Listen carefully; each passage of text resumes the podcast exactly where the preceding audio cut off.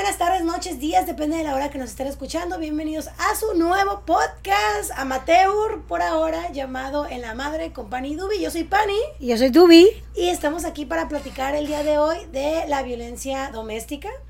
Eh, me gustaría, primero para la gente que no sabe, mi mamá es enfermera una enfermera muy chingona que ahorita está en Estados Unidos, eh, estás eh, amparada por el gobierno por violencia doméstica. En un proceso de violencia doméstica. En un proceso de violencia Esperando la Yuvisa. La Yuvisa por, por, porque sufriste violencia doméstica. Por la violencia doméstica. Antes de que nos hables de eso, también me tengo que presentar yo. Para la gente que no me conoce, yo me llamo Hispania, soy hija de Dubi, soy licenciada en medios audiovisuales, este, tengo tres años dedicándome a la creación de contenido en internet, soy actriz eh, también de teatro urbano y también soy conductora en televisión, he estado en diferentes medios, este, principalmente en televisión, también estuve en radio y ahora voy a dar un curso para que se suscriban, donde les voy a enseñar a encontrar la identidad de su proyecto digital. Lo vamos a dar el 21 y 22 de abril para que se metan, pues, vale 700 pesos, pero te voy a enseñar neta que tu proyecto se te va a multiplicar, o sea, vas a vender muchísimo y le vas a encontrar la identidad a tu proyecto. He sido talent manager de muchos influencers, entonces, pues me la hace el tema de las ventas en internet, ¿no? Así que suscríbanse, hagan paro, son 700 pesos muy bien invertidos en su vida y hasta si me dices, no tengo mucho dinero, te hago descuento, pero suscríbete. Y pues nada, ahora sí vamos a comenzar con lo que nos truje, Chancha, que es hablar un poco del tema de la violencia intrafamiliar. Pues yo siempre te he dicho, para mí eres la persona más fuerte que conozco porque has vivido cosas muy fuertes. Eh, pero me gustaría primero que me comentaras, digo, ahorita que nos hables más a fondo del tema de por qué estás aquí, o sea, de cómo fue que el gobierno te apoyó y todo eso. ¿En qué momento de tu vida empezaste a tener violencia? ¿En qué momento te diste cuenta que, o sea, cuando naciste, cuándo fue la primera vez que sufriste violencia? Yo desde que nací, nací con el estigma de la violencia doméstica. Eh, es una cadena, es una cadena que se hereda a través de generaciones. Mi mamá sufrió violencia desde que nació. Mi mamá fue huérfana y a los cuatro años ella sufrió violencia doméstica toda su vida hasta que se murió. Y, este, y eso no la heredó ah, por generaciones. Yo hoy por hoy he cortado con esa violencia doméstica en el nombre de Jesús, porque soy una persona creyente, soy una persona con mucha fe en Dios y este es el único que me ha levantado y me ha fortalecido en esos eventos tan, tan fuertes de mi vida que he pasado por una violencia doméstica muy, muy, muy drástica que no cualquiera aguanta y no cualquiera aprende de esa gran violencia gran violencia que te, que te pudo haber destruido toda tu vida y toda tu, tu persona, toda, te puedo ver, ver si tú no eres una persona creyente y fuerte, te puede ver exterminado tu esencia y exterminado tu salud mental y física. Eh, yo aprendí de eso, me hice fuerte, me hice como una tortuga con un caparazón fuertísimo a través de los años, este, desde que nací sufrí la violencia, que mi mamá fue una mujer muy violenta. ¿Tu mamá nomás o también tu papá? Mi papá era un, violento pasivo, porque mi papá nunca contó, nunca contó en la vida de nosotros, porque él era un hombre muy, muy callado, muy mártir, porque siempre estaba llorando, siempre se estaba quejando de, de la vida, siempre era un hombre como muy sin personalidad, un hombre eh, muy inseguro y muy débil de carácter. Y mi mamá era una mujer fuerte, pero pero agresiva, agresiva con la vida, dolida con, con su con su pasado, dolida con, con, su, con su presente y, dolida con todo. ¿Y eso de que es fuerte y dolida, tú crees que de cierta manera lo heredaste tú en tu personalidad? Yo le heredé como un, una, como una, como un medio de, de, de barrera para, para no ser lastimada tanto, porque como todo el tiempo fui pateada, golpeada, abusada de, en todas las maneras, físicas, mental, espiritual, eh, sexualmente, todo el tiempo fui violada, todo el tiempo fui agredida por muchas personas. Este, fui, fui creando un caparazón, un caparazón como la tortuga que, que, camina lento, pero protegiéndose de todos y de todo, de todos y de todas, porque sufrió violencia de, de hombres y mujeres, entonces, eh, principalmente de mi madre. Entonces, pues este, eso me hizo crecer con, con un fuerte dolor siempre y, y con coraje, con mucho coraje pero ese coraje lo convertí en cosas positivas y, a pesar de que duré 11 años con una violencia extrema con un, con un hombre, con el papá de, mi, de mis hijos, los grandes, este, eso me formó a, a, este, a salir adelante y a, a, que los golpes me hicieran fuerte y, y, a que los golpes me hicieran callos y que, y que las patadas y, los golpes y las cortadas de uñas y, los, y las heridas fueran como lamidas, lamidas por un perro y curadas por mí misma para seguir adelante y ser fuerte. Y eso fue todo el tiempo en mi vida, todo el tiempo, desde mi primer amor. Yo me enamoré de, los 16 años a los, a los 21, a los 20, porque los 21 tuve a mi hija, y eso fue otro rollo. Y me enamoré de, mi primer amor fue un drogadicto que hizo violencia siempre porque era un muchachito de la calle que, que fue mi primer amor, es el que me enseñó el amor de un hombre y de una mujer. Y, y, era, y es el hombre que quise, que quise en ese tiempo más, fue mi primer amor. Y fue un hombre violento porque él se drogaba y era... ¿Pero te hacía violencia a ti? No, a mí no. Eh, yo miraba violencia que él hacía. antes de que me especifiques un poco de, este chico y esa violencia que recibiste, ¿qué es la violencia que recibiste de parte de tu mamá? Porque hay gente que no sabe qué es violencia, que la violencia también no solamente son golpes. La violencia puede ser un no sirves para nada. Mi mamá nos, golpeaba mucho físicamente, nos pateaba, nos, nos daba vuelta y nos cortaba los pelos del cabello y nos, nos, nos cortaba los dientes a patadas y a golpes. Nos insultaba, no sirves para nada este,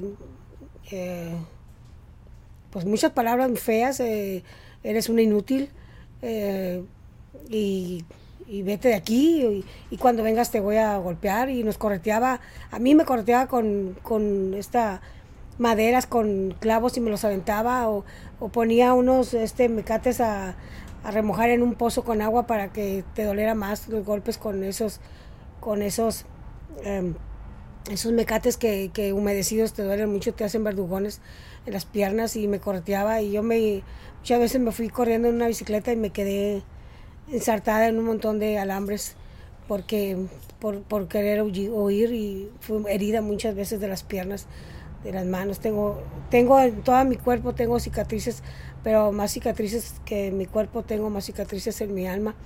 Y eso lo he superado poco a poco, pero toda la vida he sufrido violencia, toda la vida yo no sabía que la violencia aquí en Estados Unidos me iba a traer una bendición tan grande. En México la violencia no, no, no se castiga como tal, como se debe castigar. En México no hay justicia para la violencia de la mujer. Y, y de verdad, espérate. En México no, no, no sirven las leyes. Yo estudié derecho, derecho burocrático, y, y yo no quise titularme porque porque me dijeron que las leyes se, se, modifican y yo no quiero modificar las leyes. Yo tenía un, un sueño, un sueño bien fijo de, de, de, ser, de ser una mujer para defender, porque yo lo único que quería en la vida, eh, en esta vida, es defender, defender al ser humano y, y defenderlo con la ley, como es la ley. Pero en México no sirve la ley. En México la ley es una mierda que se revuelve y, y en México hay puros a mí una vez me enseñaron que, que tenías que enseñar a, a, identificar los cocodrilos con alas y los cocodrilos con alas se, se arrastran en el lodo podrido para, para, para, sobrevivir de las leyes que son en México y, y, y, la, y la violencia doméstica es una porquería en México porque si un hombre te pega y, y vas toda golpeada, a mí me golpearon mucho y me desfiguraron la cara y, y cuando fui a denunciar eh, el, judicial que me atendió me dijo, ¿quién te golpeó? ¿O qué te pasó? ¿Tuviste un accidente? Y yo le dije, me, golpeó, mi marido. Y él, se golpeó mucho la pared con sus manos y se la sangró de impotencia porque él dijo, lo voy a matar. Pero cuando supo quién era mi marido y que no podía hacer nada, pues se tuvo que unir a, la mierda que tenía de jefe. Y, no me, y no me hicieron, no le hicieron nada. Él tenía que tener 25 años de prisión por los golpes que me causó porque casi me deja ciega. Y de hecho tengo un problema que es progresivo en un ojo por, por esos golpes. Entonces, eh, este, todavía me dijeron aquí en Estados Unidos que puedo quedar ciega por ese golpe. Fui operada por ese golpe en el Seguro Social de Mexicali. Y, y fui violada y golpeada a la vez y, y, secuestrada y amenazada con mis hijos, con mi familia, con matar a mi, a mi mamá, a mis hermanos. Y eso fue 11 años de violencia. Entonces mi hija, la mayor, ella planeaba cómo matar a su papá porque su papá, ese, ese hombre que me golpeaba y que, que, los violentaba a ellos, ese hombre me amenazaba con violarla a ella y matar a mi hijo, entonces matar a mi mamá y, y, matar a mi hermano. Entonces, eh, tanto por el hecho de la cámara eh, y por darle un respeto a mi mamá, pues vamos a andar haciendo pausas. Espero que sepan que es una conversación continua. Entonces, me, me estabas continuando haciendo eso. Yo no sabía eso de, que la Vera planeaba eso de... Ah, Entonces, este, sí fue muy duro. Fueron 11 años de violencia muy, muy, muy, muy dura, muy dura, muy, muy, muy dura. Este, era cada ocho días, él, él era alcohólico y, cuando era, no tomaba, no era tan agresivo y era hasta amable, tenía una risa muy bonita. Era un hombre bueno, pero era un hombre enfermo física, mental espiritualmente y alcohólico, alcohólico, alcohólico de, crónico, un alcohólico crónico que cuando estaba este, eh, eh, sobrio era bueno y cuando estaba borracho era otra persona, totalmente diferente, muy agresivo, eh, verbal, físicamente y, y no, no tenía compasión. Y sobre todo las amenazas decía que iba a juntar un montón de gatos y que los iba a meter en una caja y me, y me iba a meter mi linda carita para que me la destruyeran. Este si no si no si me iba y lo dejaba. Eh, un día que me fui con mi mamá y mis hermanos y, y ellos no creían que él era violento porque tenía era un, era un hombre amable con una sonrisa muy bonita y, y pues Pero tú tienes cicatrices en todas las piernas, como porque no te creían. todo no eso era de mi mamá pero de- era diferente porque era, era amable y este y, y me golpeaba y este y cuando me golpeaba nadie creía porque tú lo provocaste entonces Ay, es que entonces este iba y hablaba con mi mamá y, y mis hermanos y, y no le creían y entonces este pues yo me tenía que regresar a la casa porque no le creían y, y él cuando me iba a la casa si te vuelves a ir voy- ya sé cómo meterme y voy a matar a tu mamá y a tu hermano. Y si te vas pues ya sabes. Entonces pues yo me quedaba con él por amenazas. Un día me secuestró me llevó la rumorosa y me tuvo tres días ahí. Y, y, me, y me violó y me insultó y me golpeó y me regresó porque yo no quería yo no quería vivir con él y, me amenazó con matar a mi hijo y, y muchas cosas feas que son muy fuertes para, para todos los que puedan escuchar todas estas historias que, que solamente el que las vive sabe lo que pasa y yo creo que nadie tiene derecho a juzgar las situaciones que uno vive porque no sabe la raíz de lo que es realmente la violencia. La violencia es un daño psico- psicológico que, que traes desde niña y es una cadena de violencia que tú heredas. Entonces ese muchacho, ese señor del papá de mi hijo, él sufrió violencia de chico porque su papá estuvo encerrado 25 años en una casa abandonada que estaban en su mismo lote y, y él, a él se lo metían como carnada. A él se lo metían con, como carnada al papá porque era un loco, lo pateaba y ya que lo pateaba y lo golpeaba y lo dejaba como un perro herido, lo sacaban y lo aventaban. Entonces él, iba y se emborrachaba y, se desquitaba conmigo y con ellos me amenazaba y así sí lo, sí lo golpeaba cuando lloraba lo- y le decía que no fuera joto y lo golpeaba cuando estaba chiquito porque fue un niño muy enfermo y, y pues todo eso, todo eso tuve que a- este, hacerme fuerte porque eh, vivía realmente con el diablo, con el diablo, eh, él es el diablo. En ese momento era el diablo porque era, era una persona horrible como si fuera un monstruo, un monstruo de mil cabezas y un monstruo de, de un color horrible. Entonces eh, yo aprendí a vivir con ese monstruo y, a seguir adelante porque estudiaba y trabajaba y, era ama de casa y, era madre. Es muy difícil contar esto porque ya pasaron muchos años. A él le habían eh, dado 25 años de prisión por los golpes que me hizo y nunca, nunca pisó, nomás pisó bara- barandilla porque tenía un hombre, un amigo muy, muy influyente que era su compadre, su amigo. Pues eso es lo que Y- pasa y- en México. y si alguien es influyente, no toca presión. y nunca y nunca tocó prisión al contrario fueron a mí los judiciales y me dijeron en mi casita que que si seguía que si no quitaba la demanda y me iban a dar un- un- una pata en el culo y me iban a quitar a mis hijos yo no quité la demanda nunca esa demanda todavía existía hace poco nomás que Se traspapela. se, Se, se, se- traspapela y la dejan así como... no, se tiraron muchos papeles en la casa que yo la tenía y, pues se- se perdió esa demanda, pero sí estaba, estaba por 25 años de prisión y, y no le hicieron nada. Estuvo nada más detenido unas horas y lo sacó un proyectista que era muy famoso en Mexicali y lo sacó y este y, y él como si nada llegó burlándose y, y llegó llevaba mariachi y decía perdóname y se burlaba y, y, si, y si yo no lo perdonaba este me amenazaba con un cuchillo entonces todo eso este pues me, todo era, era mi vida era mi vida y, y mi hija, la grande, todo eso lo sufrió y ella planeaba mucho cómo matar a su padre. Y un día me dijo, mamá, cuando llegó borracho, dijo, lo matamos y lo dejamos afuera y, decimos, ay, se mató. Y él, y él y se colgó, se colgó del techo y, un amigo lo, lo, quitó porque yo, yo lo dejé esa vez y rompió todas las fotos y le puso nombres y las orinó y puso un montón de cosas en las fotos y, y yo este cuando ya me fue y me buscó y me dijo que se había querido matar y que un amigo de él lo había descolgado, pues este me, me dijo muchas cosas y amenazas y me regresé con él. Y fueron mucho, mucho tiempo para poder superar eso, porque me iba y me venía y lo dejaba y me juntaba y era un, e, era un, una, un círculo de, de ida y vuelta.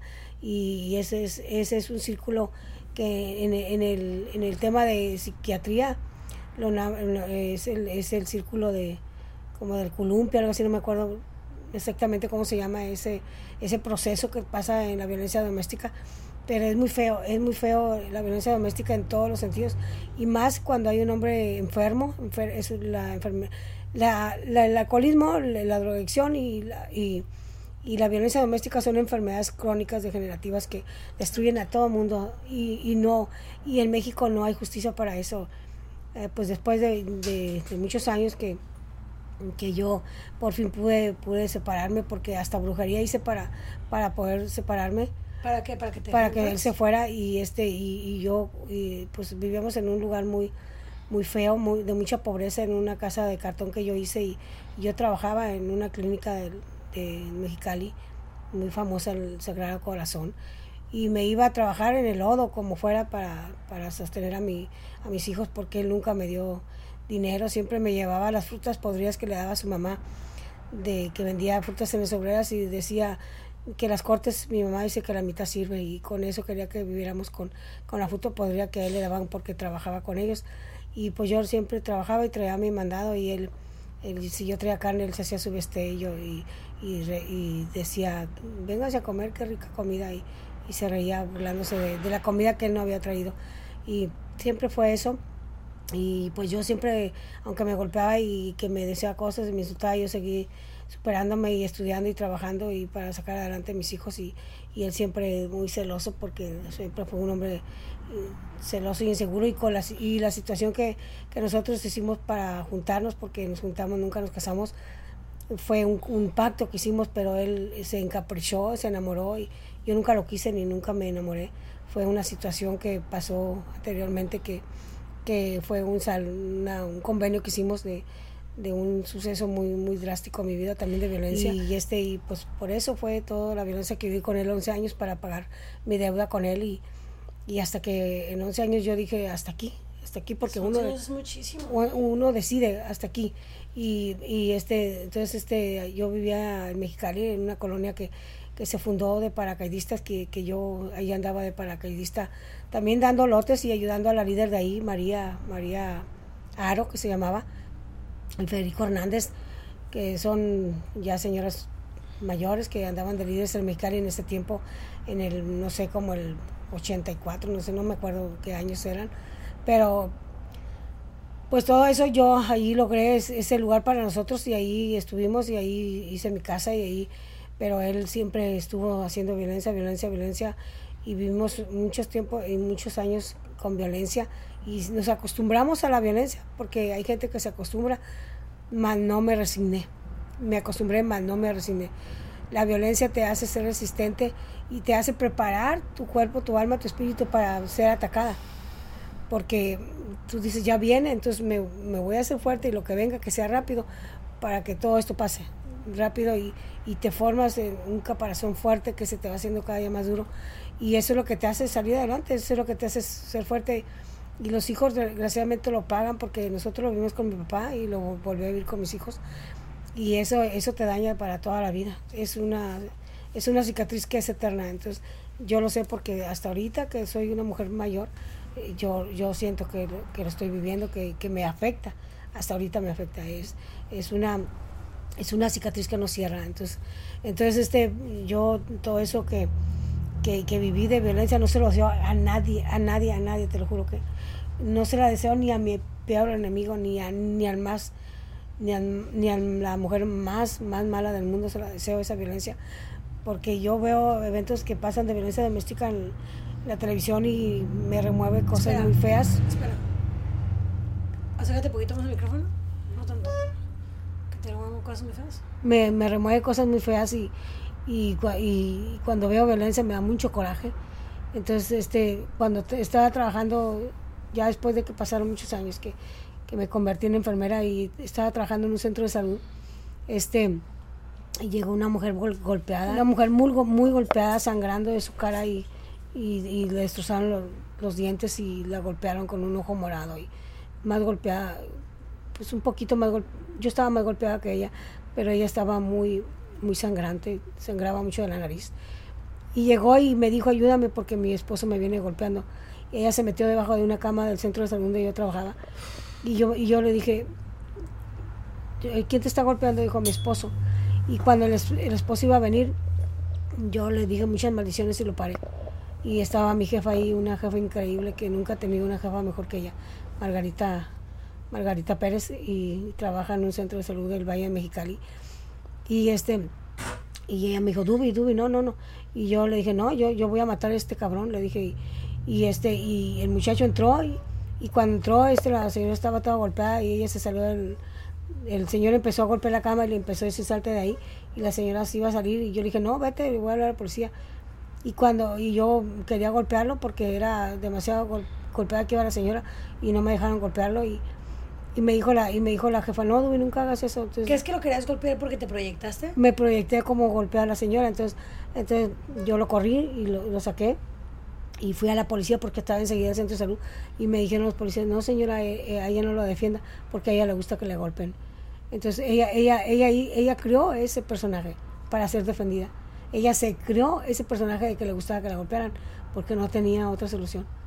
Porque cuando uno es golpeada parece que le gusta pero no te gusta porque no tienes otra opción Es que lo normalizas, lo normalizas también por, lo, por cómo reacciona la sociedad. Yo también he sufrido violencia y fue porque la gente me decía, güey, es que tú, ¿para qué te metes con él? ¿Por qué lo buscas? Y yo decía, no, pues sí es cierto. O sea, el problema soy yo, porque ando buscando a un güey que es un depredador sexual.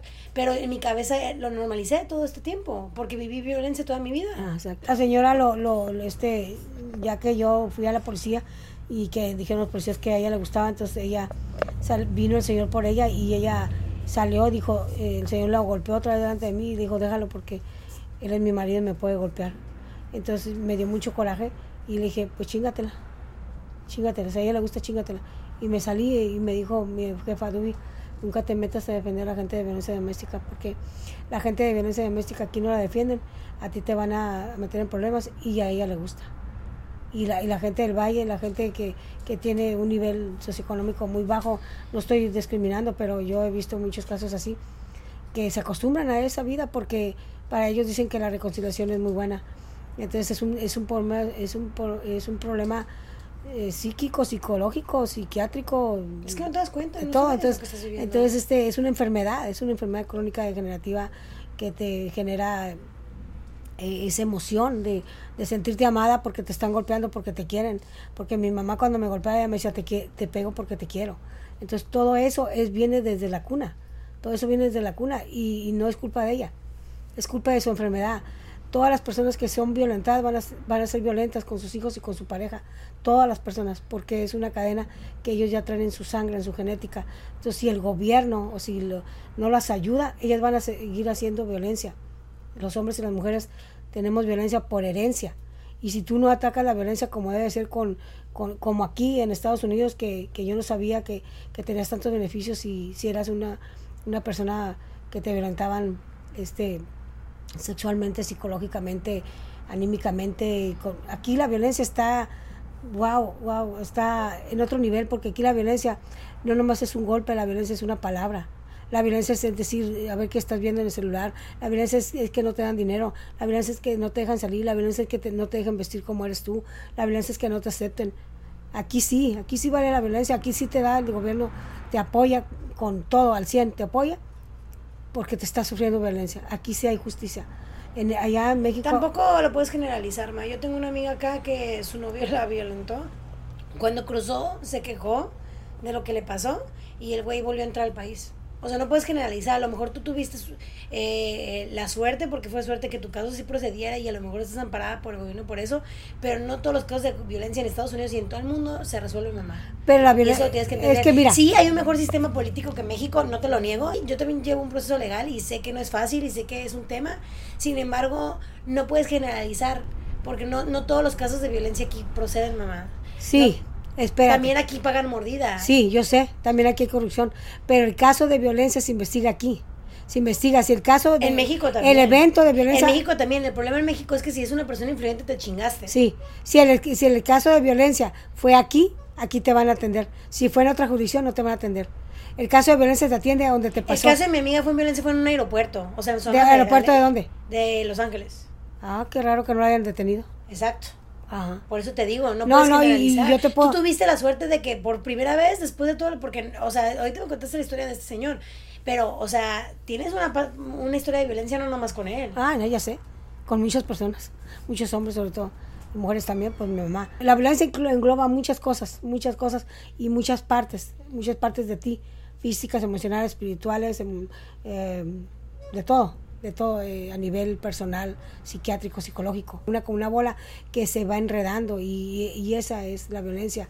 Pero si tú no, ves cada punto de la violencia, nunca vas a acabar con la violencia pero la violencia aquí yo no sabía que aquí la violencia sí sí la mayoría de los casos que yo he visto sí les dan seguimiento y sí les dan Porque lo tuyo fue algo muy, o sea, digo, ahorita no hemos entrado a ese detalle y yo creo que hasta lo dejamos para otro capítulo.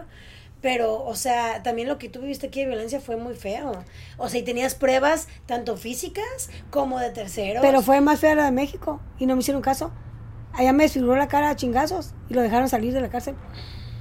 Aquí fue una violación y, y- y violaciones y cosas feas Y que te hizo trabajar y me examinaron y, me vieron que sí estaba violentada. Pero allá fui fui desfigurada de la cara y no le hicieron nada porque No, y también me pasó así con una amiga que literal golpeada y le dijeron, ah, es que como bebieron, no va a No. proceder.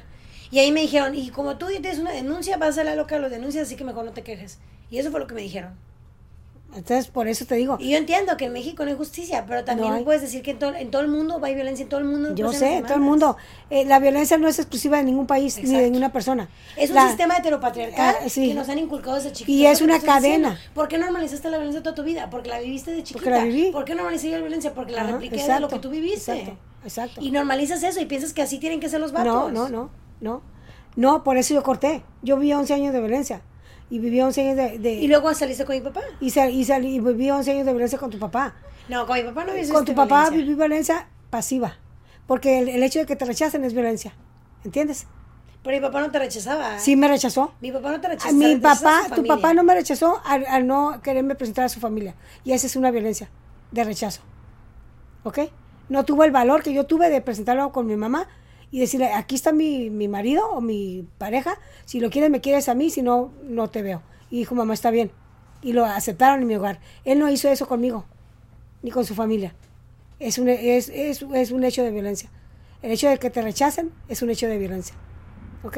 Es una violencia psicológica. ¿Ok? Y muchas cosas que no voy a contar. Fue la mejor época de mi vida. Tu padre fue la, la mejor época de mi vida y la más grande bendición que tú eres para mí. Pero eh, fue violencia también.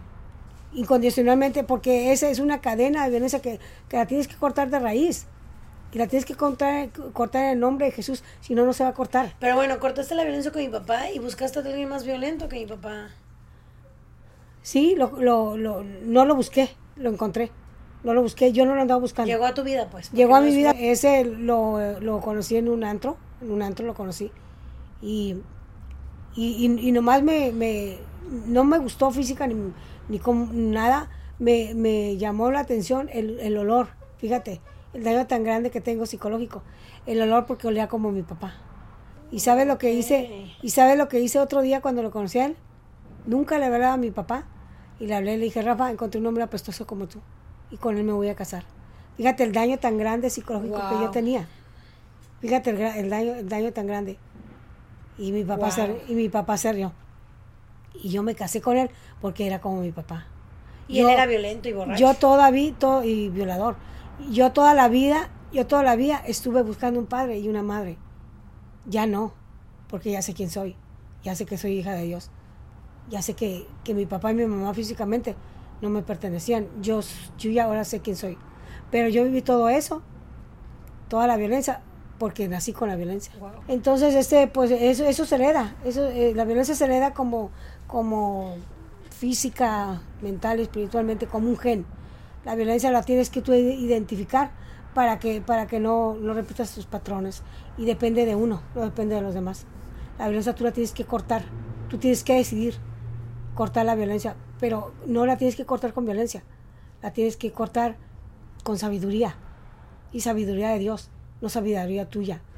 Si tú no te agarras de Dios y no, y no te agarras fuerte de su mano, no vas a poder sobre, Hablando un poco del tema de Dios, hace rato, o sea, es que el episodio pasado hablamos de que tú hiciste la fe cristiana y me dices que no sigues, que tú sigues un Dios, pero ahorita me citas cosas como Jesús y me hablas de, como si, si siguieras una fe religiosa. Jesús, ¿sabes quién es Jesús? Jesús. Pues para mí Jesús es Chullito, el de la cruz. No, Jesús y su papá es Dios. Exacto. ¿Ok? Pero eso no sigue el, cristianismo. No, no es el cristianismo. Yo, yo estoy hablando de Jesús, el Todopoderoso, el único Rey de Reyes, Jesús. Jesús es el único que a mí me ha ayudado. Y Jesús a mí me ha hablado. Y Jesús a mí se me ha presentado. Es que no es, eh, ha sido tú misma, tu fuerza. Por eso mi fuerza interior es una energía. Jesús, si tú tu energía la quieres representar. Jesús, es una Jesús, Jesús o, Dios es una energía que tú creas en tu espíritu, ¿entiendes? Ese es, ese es Dios. Jesús lo puedes ver en cualquier persona. Yo una, hace poco que, que miré a Jesús en un señor que me hizo llorar mucho, y ese es Jesús. Fui a, la Bons, ahí en Calexico, en el centro, y iba entrando la tarde, no tenía mucho dinero. Ese señor, un día se me apareció en una, un muchacho negro que anda, un homeless. Eh, yo iba primero, esa fue la primera vez que lo conocí, iba en un carro. Y iba en mi carro y este y él, él me tocó la ventana y me dijo Dubi. Y él no sabía cómo me llamaba. Y me miró, es un muchacho alto, moreno, moreno, muy moreno. Es un negro moreno, pero negro, con unos ojos verdes hermosos. Y me dijo, me dijo, Dubi, tengo hambre. Y yo le dije, ¿cómo sabes tu nombre? Y me dijo, Dios me lo dijo que te dijera. Mi nombre. mi nombre. Entonces yo le dije, ok, ¿qué quieres? Y me dijo, quiero comer, tengo hambre. Y le dije, pide lo que quieres, dijo, pídelo tú. Entonces le dije a Michelle, dale lo que quiera. Dijo, no, tú pídeselo. Y se lo pedí. ¿Qué quieres? Me dijo eso. Y se lo di. Y se fue y me dijo, gracias, Dios te ama, le dije a ti también. Me fui, ya nunca lo volví a ver. Cuando, cuando este, es un paréntesis esto que estoy contando de Dios, cuando después este, me fui a ver a traer al centro, este, un día fui y dije voy a comprar algo, porque no tenía mucho dinero, algo de cenar. Me metí, estaba él parado en la entrada de la BOMS y me dijo hola. Y yo dije, ¿cómo estás? Me dijo, bien. Cuando iba saliendo, él estaba viendo unos quiquitos que estaban en la y me dijo, le dije, ¿quieres uno? ¿Tienes hambre? Le dije, you hungry? Yes. Y dije, yo, one. Es okay. Dijo, do you see? Y le dije, you want? Yes, one. Me dijo, y agarró uno.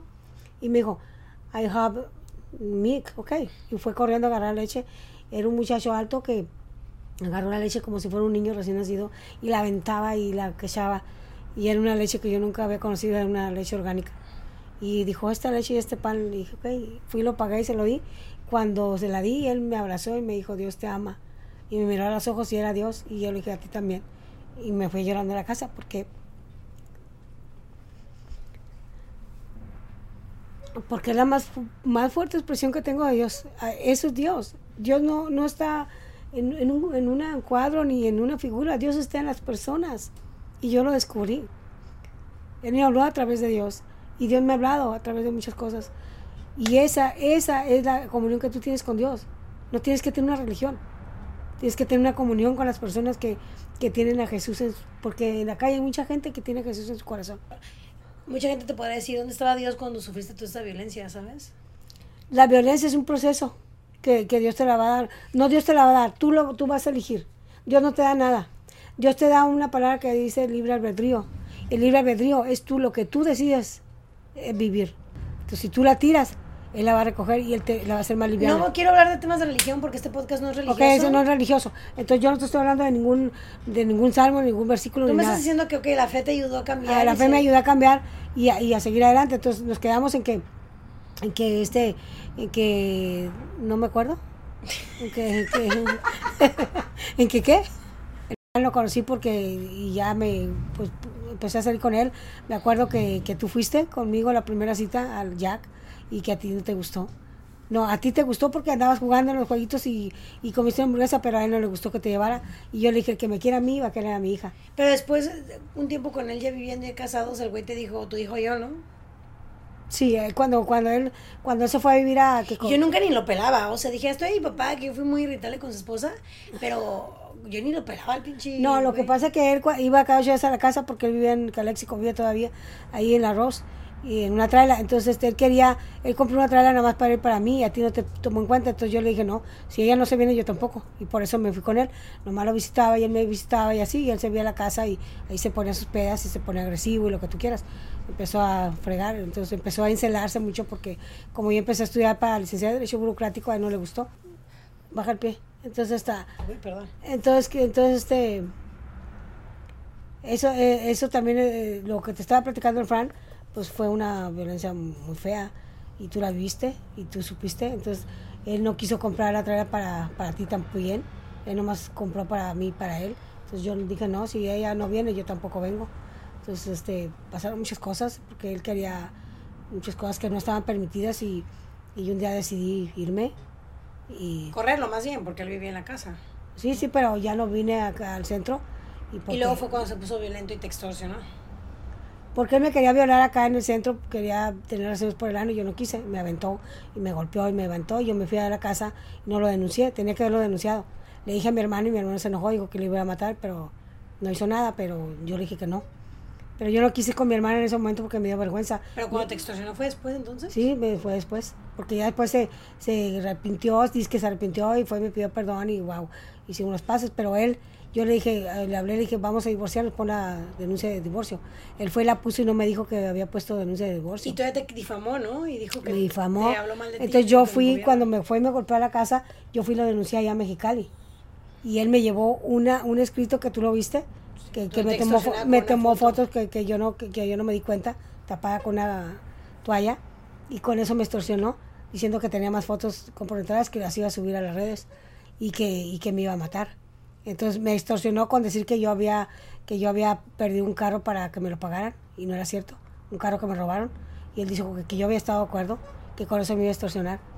Entonces, este, pues yo de tomo lo denuncié, pero cuando fui a la corte, que ya supe que me llegó un escrito y yo la pendeja por ignorante, no lo traduje y era una cita para que yo fuera a defenderme a la corte y nunca fui. Y él me, Y cuando ya, difamó con el gobierno de Estados ya fue Unidos. cuando fui a la corte, fue mi hermano conmigo y, y ya fuimos que era un plan para chingarme. Y me chingó. Entonces ahí es- pues, pues, perdí, horrible. Y desde ese tiempo yo me hice hipertensa y tú viste todo lo que pasó, Claro. por lo que O sea, pasé. Entonces, una hernia y todo. no, no, no, me, que lloré 12 horas y dormí 12 horas y me hice hipertensa. Entonces, de ahí de esa violencia tan horrible, pues quedó eso. Pero Conocí- sí que si eso lo dejamos para, para otro mañana. capítulo. Ah, sí, sí. Porque pues son temas muy fuertes, tampoco te quiero que se te muevan todas las emociones aquí, creo que también para mí es difícil escucharlo. Este, creo que si algo queremos llegar a esto es que ustedes no repitan estos patrones y que se deje de normalizar el abuso en cualquier país. Eh, es algo que a mí me duele que hayas pasado tantas cosas. No es algo que quisiera que yo repitiera con mis hijos.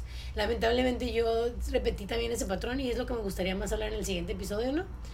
pero creo que lo me gustaría que digo no es la conclusión final porque pues no es la primera parte de la violencia intrafamiliar pero me gustaría que que me dijeras algo algo que te haya dejado tanto la historia con el Es, una, es un momento muy difícil que no quisiera que nadie lo pasara. Eso no se lo deseo a nadie, como te dije antes. Eh, ese es un, eh, eh, el violador sufre. El violador también sufre. El violador tampoco la pasa bien. Pero si tú no te... pero ¿por qué violan? Es un trastorno que tienen ellos. Ellos luego no se dan cuenta de lo que están haciendo. Porque ellos fueron violados. La mayoría de los hombres que son violadores son violados. Y yo ahora ya que lo he estudiado sé que sí es cierto. Yo llevé terapia en Oregon y supe que la psicóloga me dijo que todo el hombre que es violador y violento fue violado. Y sí los... No sí- muchas veces son violados sexualmente, pero sí son por los papás. Y me consta eso porque yo conocí el pasado de, de la persona que abusó de mí y su papá se que era una persona horrible y traje política, entonces pues mayor, ¿no? Entonces, o sea, sí entiendo ese, que se repite un patrón de lo algo que viviste y me gustaría que el próximo episodio habláramos más de cómo romper esos patrones, ¿no? Exacto. Este, y perdona por interrumpirte. No, no, no, eso es, eso es nada más este, la violencia hay que identificarla y no, no dejar que, que llegue tan, a tan grado, tan, tan fuertes como yo dejé que progresara la violencia de, de 11 años, de 11 años y de 5 años.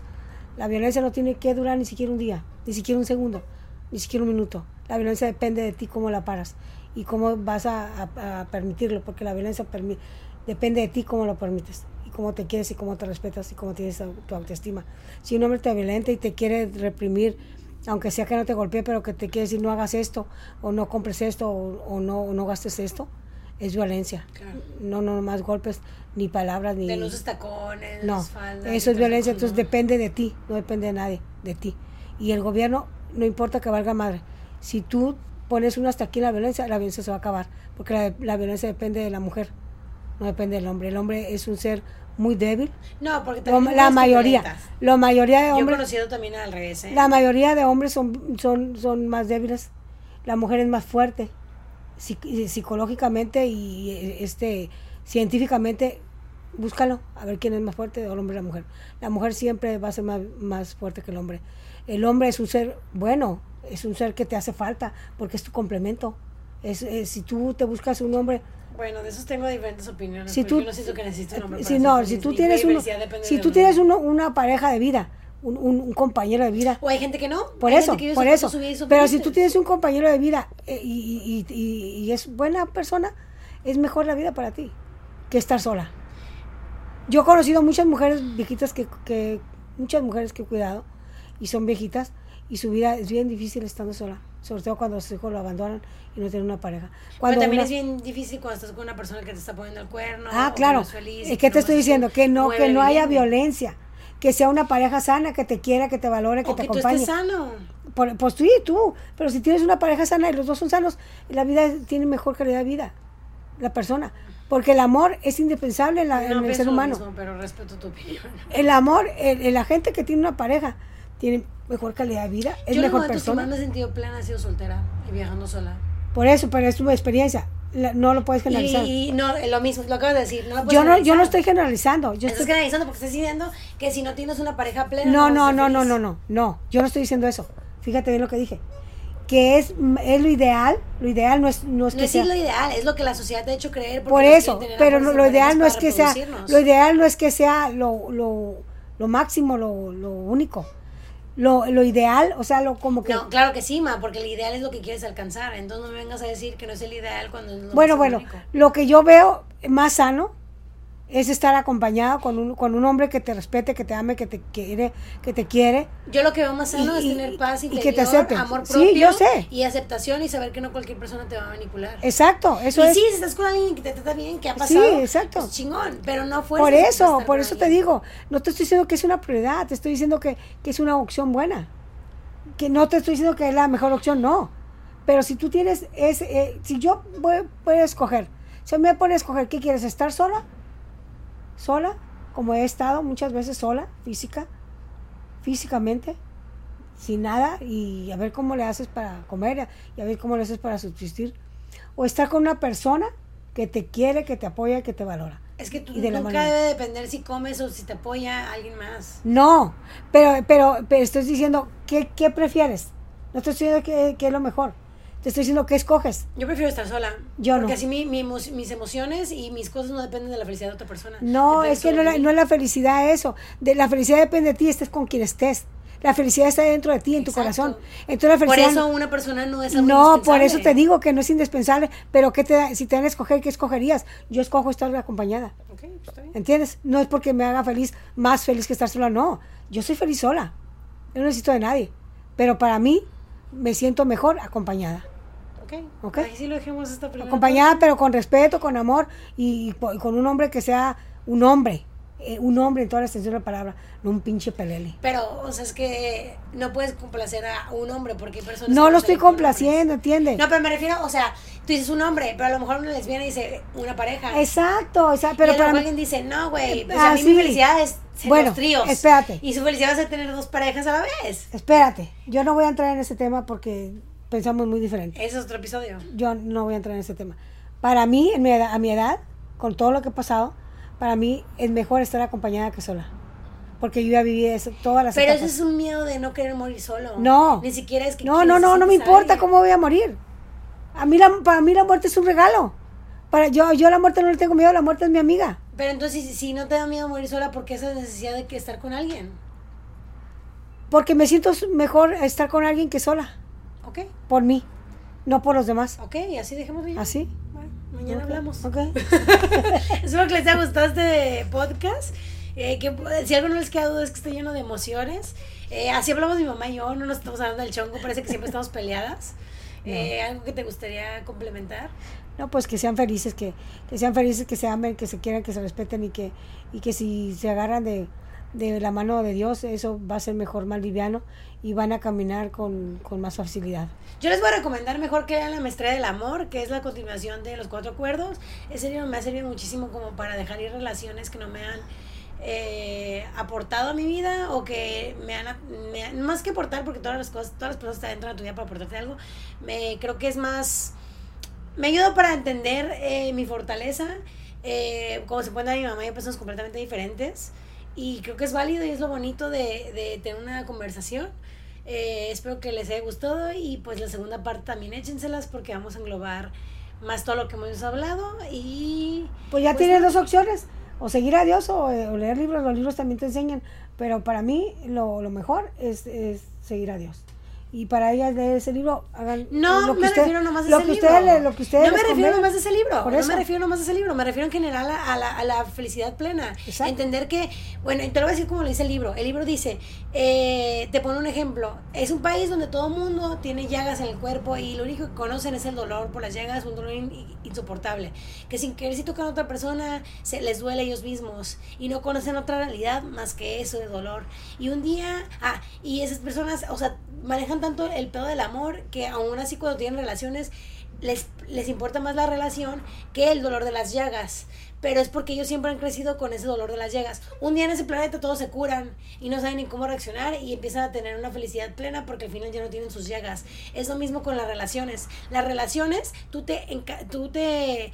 Es lo que la sociedad nos hizo creer, mamá. ¿Sabes por qué se hicieron los diamantes? Los diamantes se hicieron un evento porque Swarovski no, o una marca muy cabrona de diamantes no sabía cómo vender diamantes. Entonces dijeron, ¿y si hacemos que todas las personas que se quieren casar digan que quieren que regalar un diamante porque es algo que va a ser para siempre? Y la campaña fue tan buena que ahora cada vez que te van a proponer matrimonio te tienen que dar un anillo. Todo fue algo mercadológico que te metieron en tu cerebro. La sociedad nos hizo creer que estamos hechos para estar en pares, porque si no, no eres nadie. Y te lo dice la religión con Adán y Eva, y te lo dice la sociedad con las novelas románticas y el, romanticismo, eh, eh, romantizar las relaciones. Pero eso no quiere decir que es lo que tiene que ser. Eso no quiere decir que tu felicidad va a ser solamente si estás en pareja. Yo conozco mucha gente que no se imagina con una pareja y putean y son felices puteando. Y hay gente que no putea, que es asexual y que es feliz estando solo, rodeado de sus amigos. A mí, si me preguntas, yo he sido muy feliz estando soltera, plena. Y no me en relaciones. Hoy estoy empezando a salir con alguien y estoy como quedándome mi tiempo de conocerlo. Pero eso no. O sea, en cualquier momento que yo sienta que esa persona me está no aportando en el sentido de que yo tengo una meta, una misión y que tengo mis cosas que hacer y todo eso, yo le voy a decir adiós con todo el dolor de mi corazón, porque primero estoy yo, después estoy yo, luego estoy yo, y luego está mi familia. Y yo ya lo aprendí así, y está bien. Y, y, y creo que cada quien tiene el derecho, el libre albedrío de decir qué es lo que quiere para sus vidas, pero no puedes basar toda tu felicidad de estar con alguien. No, yo no digo eso. Yo, yo te entiendo muy bien y si tú tienes ese punto de vista, respeta tu punto de vista y cada quien tiene que respetar el punto de vista de la otra persona. Y yo respeto, y si tú crees que tu felicidad, yo estoy aquí, y yo, si tú te quieres volver a casa, yo te acompaño La- a tu boda, la a tu boda número 5, no hay pedo, a la 40, y siempre te voy a apoyar, porque eres mi madre y eres mi mayor ejemplo a seguir, y tú me trajiste aquí, pero, o sea, no me hagas meterme a mí en la cabeza que yo quiero estar con alguien cuando no es mi prioridad. No te estoy metiendo en la cabeza, estoy dando mi punto de vista. Ah, nomás y estoy- si tú sabes, No, no, y, o si sea, tú, bien. y si tú sabes respetar el punto de vista de las personas, lo vas Y a entender. respeto. Yo entiendo tu punto de vista que no me gusta y tú entiendes mi punto de vista que no te gusta. Entonces nada más tenemos que respetar el punto de vista de las personas. Exacto. Para que para ser feliz y para tener libre albedrío, para tener la gente somatiza las cosas y cree que son reales, pero no. La- eh, cada quien vive su realidad como quiere vivirla, pero no es porque es verdad ni es porque sea lo más correcto, es porque a ti te hace feliz y si te hace feliz, adelante. Pero no te quieras que- querer cambiar a una persona nomás porque tú piensas así. Ah, no, no, no, no, no, y si esa es tu no, felicidad está bien, y es como lo mismo, si un señor quiere ser barrendero y su sueño es el mejor barrendero del mundo, Exacto. es el mejor barrendero del mundo. Disfrútalo. Y eso está chingón. Exacto. Y, y ya, solo no te metes con lo- los pensamientos de las otras Exacto, personas. sí. Pues, Lo que me chocó a mí es que me dijeras, es que estás mal. Es como, no, güey. No, yo no, yo no te dije que estabas mal. Simplemente yo, yo, yo me di de Santos que este, queriendo abrir como un cerebro que está hecho una piedra y no vas a poder abrir esa piedra porque la piedra no se puede romper aunque la golpees. Entonces tú no tienes que estar golpeando piedras para querer cambiar a las personas, tienes que aceptar a las personas como son y perdonarte, quererte y aceptarte y dejar a los demás que están revolcados en la mierda, es su mierda, no es tu mierda y seguir adelante, es todo lo que quiero decir. Bueno, nos vemos en la segunda parte de este episodio. Ya voy a dejar a mi mamá a comer porque sé que le urge. Y no olviden, por favor, suscríbanse, denle like, compártenlos para que podamos monetizar. Todo el dinero se va para mi jefa, yo no lo voy a tocar. Qué rica me voy a hacer millonaria. Ojalá, ojalá, compártenlo. Suscríbanse a mi curso, por favor. Eso sí me interesa muchísimo porque tengo mucha información que compartirles que nadie por envidioso les va a compartir. Y he representado más de 30 talentos y los 30 talentos, eh, pues muy pocos se quejan. Y si se quejan es porque no hacen ni madre. Entonces, pues nada, suscríbanse a mi curso en Tundra. Sigan a mi mamá en esta cuenta y en todas las cuentas que tenemos y los queremos muchísimo. Esto fue En la Madre con Pani Dubi. Yo soy Pani. Yo soy Dubi. Bendiciones.